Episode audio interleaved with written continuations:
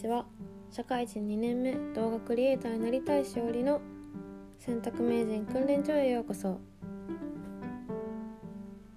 い皆さんこんにちは。改めましてしおりです、えー、今日は発信する選択というタイトルにしました。発信っていうのは今まあここで私はポッドキャストで自分の考えを発信したり学んだことを発信したりっていうことを行っています。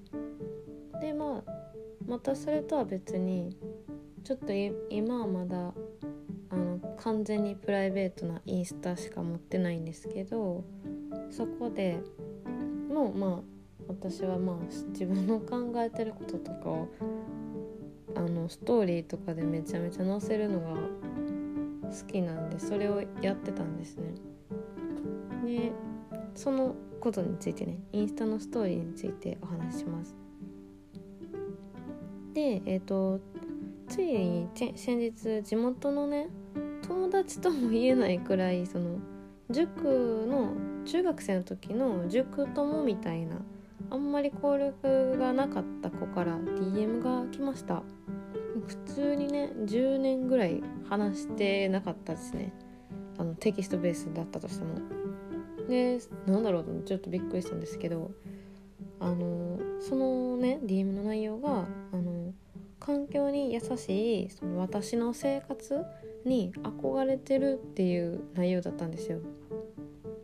めっちゃ嬉しかったですね。本当に。なんか私は何気なく本当に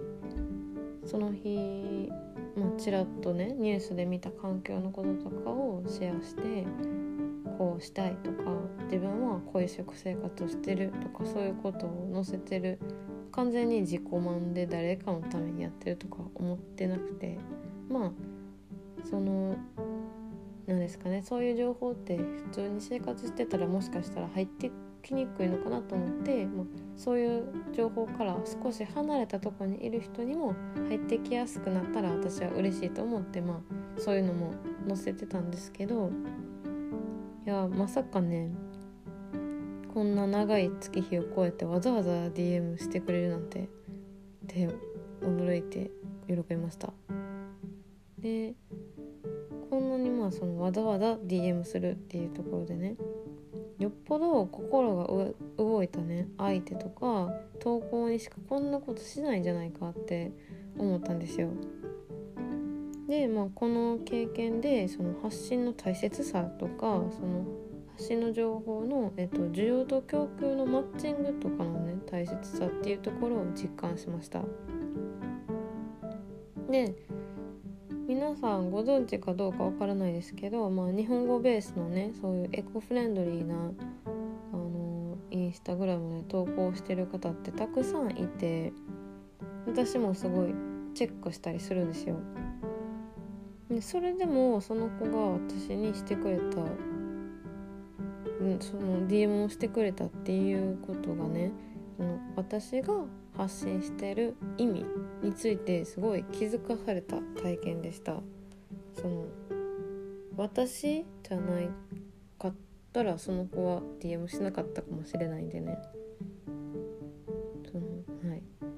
ちょっと何ですかね。自慢みたいになっちゃうかもしれないですけど本当に。そうなんですよ。誰誰が